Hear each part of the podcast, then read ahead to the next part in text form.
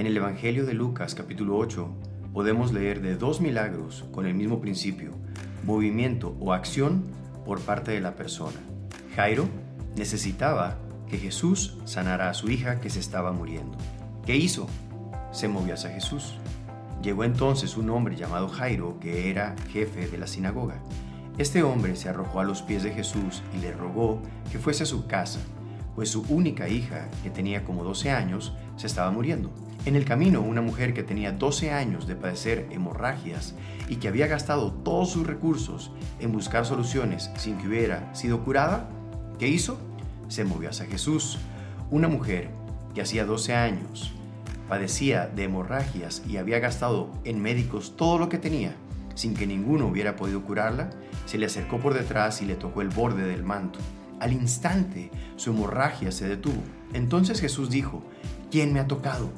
Todos negaban haberlo tocado, así que Pedro y los que estaban con él le dijeron, Maestro, muchos son los que te aprietan y te oprimen.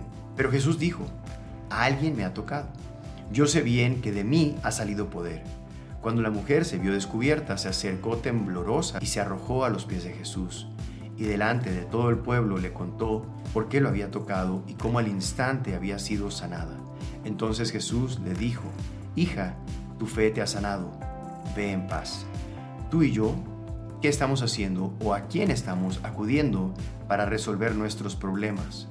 Es tan fácil recurrir a nuestros recursos y posibilidades antes de buscar y movernos hacia Jesús. Estos dos milagros requirieron de movimiento hacia la persona de Jesús. Mateo 6:33 dice, Por lo tanto, busquen primeramente el reino de Dios y su justicia y todas estas cosas le serán añadidas. El milagro requiere movimiento con fe hacia Jesús, autor y dador de la vida. Movámonos y busquemos a Jesús, que a ti y a mí Jesús nos pueda decir también, tu fe te ha sanado. Ve en paz.